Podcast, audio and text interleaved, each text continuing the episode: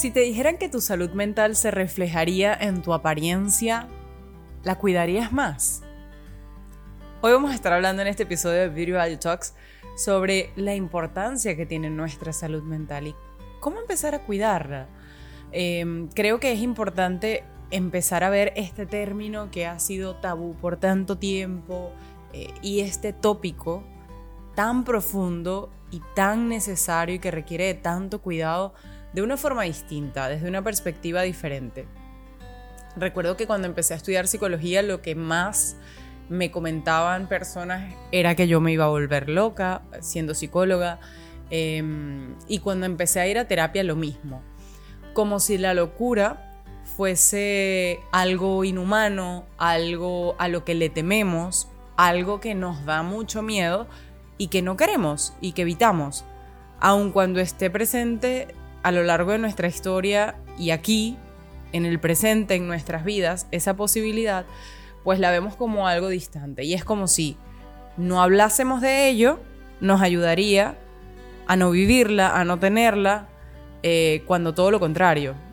Creo que eso sonó un poco complejo, pero bueno, lo que quiero decir es que nuestra, nuestra salud mental es tan importante como nuestro físico e incluso mucho más que, nuestro, que nuestra salud física. Y estoy segura que a lo largo de tu vida habrás ido al ginecólogo, al traumatólogo, al endocrinólogo, al oftalmólogo y a cualquier especialidad en relación a la cual tú hayas presentado síntomas que de repente te hayan hecho sentirte un poco mal. Pero también estoy segura de que te has sentido mal, que te has sentido triste, que has tenido rabia, que han, surgido situaciones en tu vida que te han hecho eh, pensar cosas atroces. Eh, y bloquear pensamientos que son muy dolorosos para ti, experiencias que han sido difíciles y sobre estas nunca has hablado.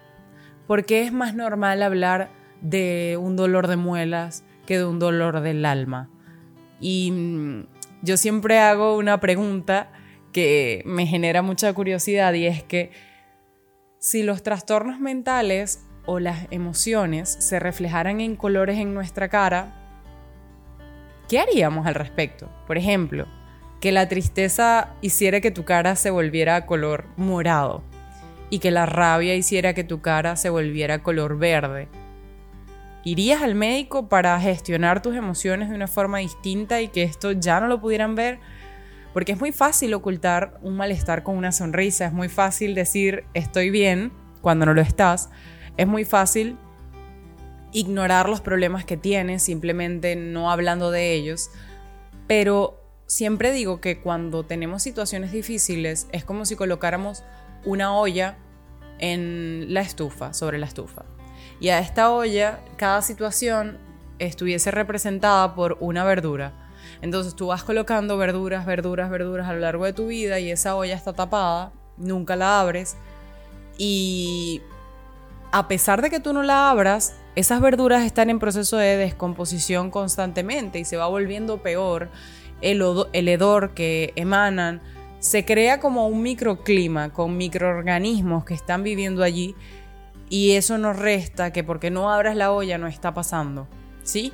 Es decir, que tú vas a vivir una serie de situaciones, de eventos en tu relación de pareja o a lo largo de tu vida que si no las hablas van a tener exactamente el mismo efecto que esta olla van a desarrollar rencor, culpa, vergüenza y un sinfín de emociones que son negativas y que se acumulan con el tiempo y que en lugar de ayudarte a solventar situaciones, em, lo que hacen es complicarlas aún más. Conocernos es tan maravilloso, es como un viaje en primera clase.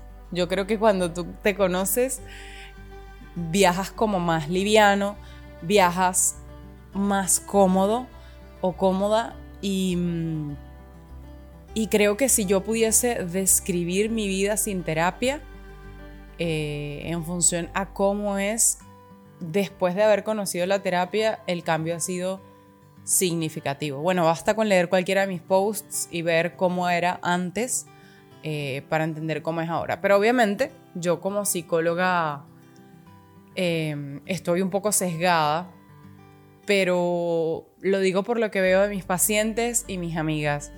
eh, personas que conozco que han ido a terapia y me, me comentan lo satisfactorio que ha sido para ellas, lo, lo, lo que la vida les ha, les ha cambiado. Y si has podido darle la oportunidad a diferentes bases de maquillaje, por ejemplo, ¿por qué no darle la oportunidad a la terapia en, distintas formas? Eh, porque creo que uno de los elementos que más mencionan es que no me gustó el terapeuta al que fui, o es que no sé con quién ir, o es que la experiencia que tuve en terapia no, no me agradó para nada. Y bueno, si le has dado la oportunidad a diferentes bases, porque estoy segura que no usas la primera base que conociste cuando conociste el maquillaje, pues dale la oportunidad a la terapia. Creo que es importantísimo cuidar nuestra salud mental y yo estoy convencida de que si nuestra salud mental tuviera repercusiones en nuestra apariencia física, la cuidaríamos más. Pero como no se ve a los ojos de los demás, pues la tenemos guardada en una olla. Y yo quiero que tú destapes esa olla, lenta y progresivamente, cuando te sientas lista y cuando tú quieras. Porque solamente tiene que llegar tu momento. Y cuando lo hagas, verás lo que es viajar en primera fila. Este ha sido todo el episodio del día de hoy. Espero que lo hayas disfrutado, que te haya gustado y sabes que puedes darnos me gusta, eh, recomendarle a tus amigas y hacernos sugerencias sobre temas que quieres que hablemos. Este episodio fue patrocinado por el reto 10 semanas para cuidar de mí, que está disponible todavía en nuestra cuenta de Instagram, así que corre a arroba eva rayita bajo Herbert, comienza con H, termina con T, para que no te pierdas las últimas semanas del reto que ya casi termina. Nos vemos, mejor dicho, nos escuchamos en el próximo episodio de Virtual You Talks.